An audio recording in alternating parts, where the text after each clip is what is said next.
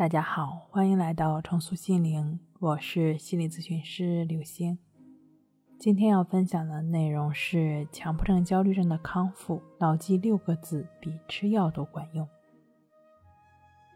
强迫行为、焦虑行为都是在强迫思维的驱使下水涨船高，强迫思维又是在焦虑、恐惧和担忧的情绪驱使下停不下来。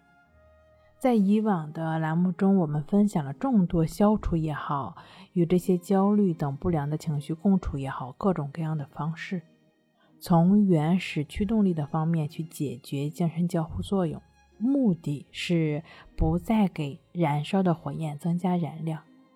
那今天呢，我们尝试从不同的角度，从中介变量的方式，给燃烧的火焰阻断空气，以熄灭火焰，也就是。针对强迫思维这个部分展开工作，怎么气短了呢？怎么心脏不行了？我要死了！这些强迫想法出现的时候，你一旦认同想法的内容，深入想法的内容，去跟他争辩，在你跟他争辩的那一刻，你就败下来了，你也就听从了强迫思维的指挥。事实上，你也就中了他的圈套，被强迫给束缚住了。怎么才能摆脱这些毫无意义的思考，甚至是违背自己的意愿去想去做的事儿呢？核心就是六个字：不排斥，不跟随。乍一听起来很简单，就是不管不理不睬不纠缠，就是保持平等心嘛。的确是这样，难就难在这会儿说起来头头是道。当你没有任何防备的时候，强迫一下子冒出来，你很可能就。不知所措了。在了解怎么应对它之前，如何巧妙地应对强迫思维、强迫念头之前，你首先得清楚，任何的强迫意向都遵从一个原则，它们都是自动发生在我们脑海中的，闪现出来的，它们也会自动消失的，这是自然规律。你需要牢牢记住，并且时刻提醒自己。这个关键因素，这事关你接下来应对强迫的成败。之所以他冒出来一直没有离开，是因为你一直排斥他，不想让他多待一会儿。而他们就像皮球一样，越拍越高。你越想控制他，越希望他快点消失，他反而固着的时间越长，固着的程度越深，造成的痛苦也就越大。因此，抱着对改变不了的事坦然接受的态度，他出来就只是出来，不阻止，也就是不排斥的意思。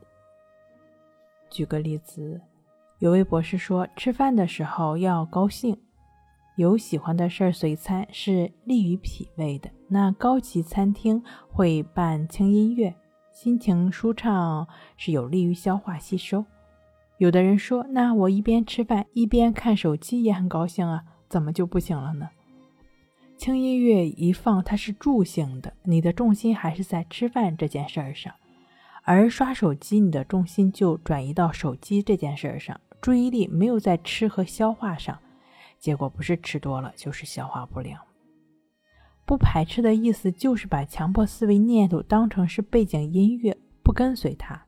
哪怕手机里有美女、豪宅、千奇百怪，还是打动人心，而你的重心都只是在你的当前，你应该做的事情上，不跟随，也就是说，不主动琢磨、不分析、不联想。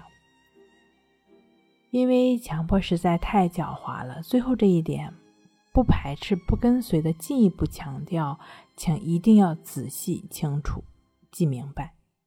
也就是不要在头脑里边跟自己说教，强迫的想法念头一来，有的人会不断的在脑袋里跟自己说不想了，不想了，不想了，都会过去的，都会过去的。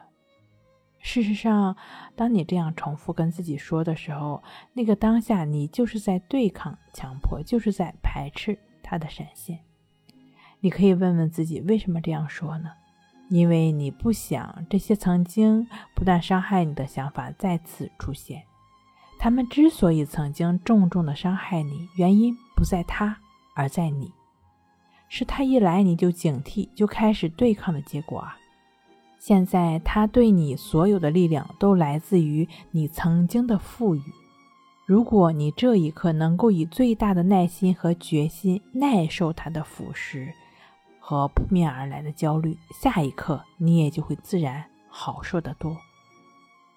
你还是要放下我这一刻忍受了，下一刻就好多了的心理。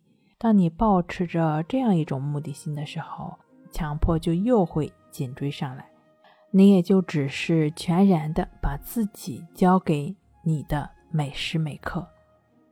只是把这一切当成背景音乐。在李洪福老师《战胜强迫症》一书中的抑制法亦是如此的练习，就是通过持续的对于当下一切的发生的标记，哪怕是不由自主的排斥了，对于这种纠缠依然保持不排斥，全然的允许发生，同时将心将注意力拉回到眼前的事情上。帮你一点点做到不排斥、不跟随。好了，今天跟您分享到这儿，那我们下期再见。